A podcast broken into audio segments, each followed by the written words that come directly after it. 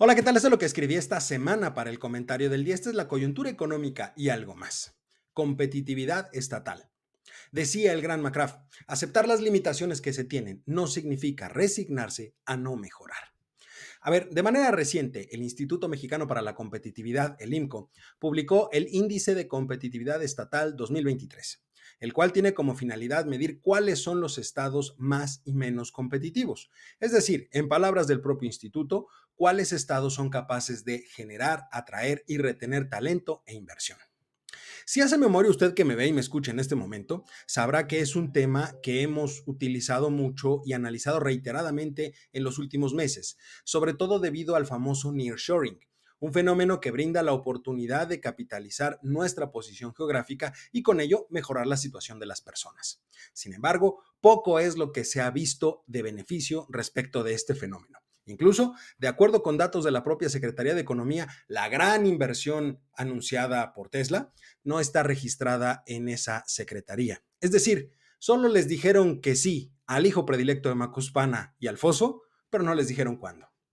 Lo anterior puede ser analizado a la luz de algunos de los resultados del índice de competitividad estatal. Aquí algunos de ellos. Primero, 10 estados mejoraron su posición, 13 retrocedieron y 9 se mantuvieron igual, siendo la Ciudad de México, Querétaro y Nuevo León los tres primeros lugares, mientras tanto el estado de Guerrero permanece como la entidad menos competitiva, junto con Oaxaca y Chiapas.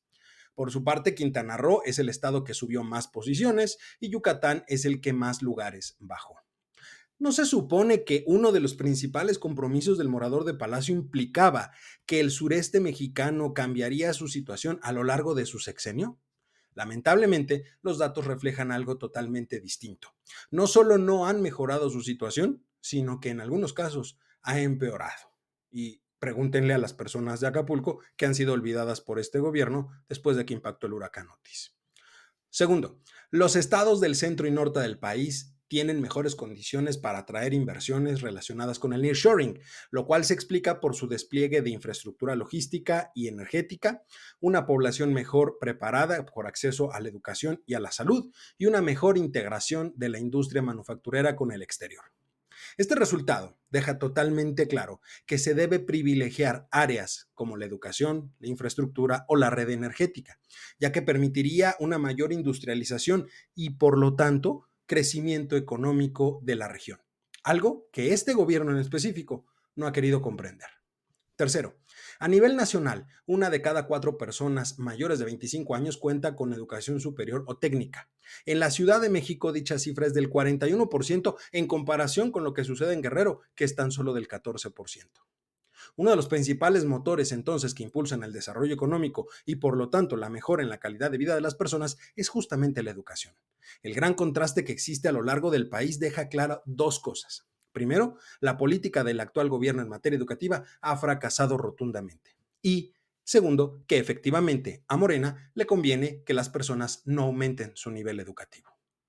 Cuarto, de los 32 estados, solo cuatro reportaron que más del 5% de las personas económicamente activas reciben capacitación. A ver, lo he dicho varias veces, así como se apoya a la clase trabajadora a través de incrementos en el salario mínimo, se debe procurar apoyar a la base productiva. Sin embargo, también hay errores que deben ser señalados, como lo es la baja capacitación a los trabajadores.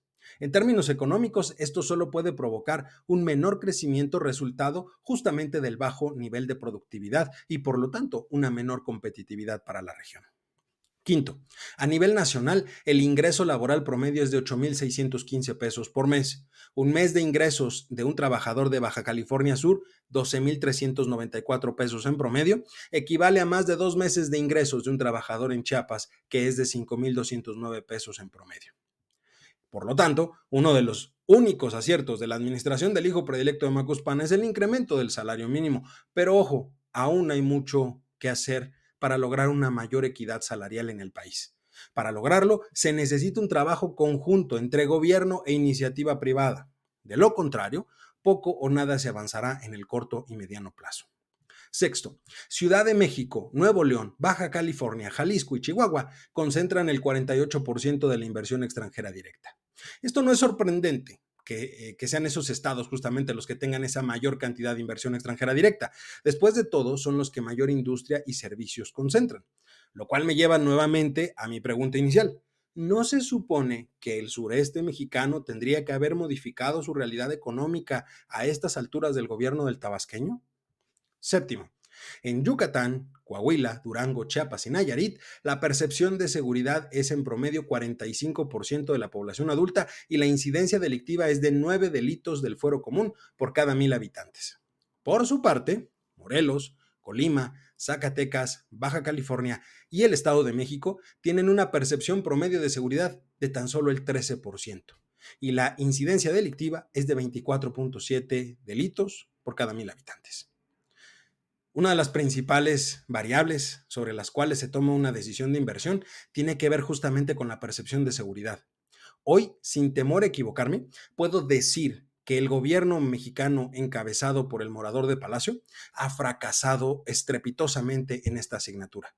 No solo no han logrado controlar los altos niveles de delincuencia, sino que se han acrecentado al punto de tener hoy más de 100 mil desaparecidos y un promedio de 3 mil homicidios dolosos al mes. En conclusión, como puede entender usted que me ve y me escucha, los avances alcanzados son menos que los grandes problemas del país.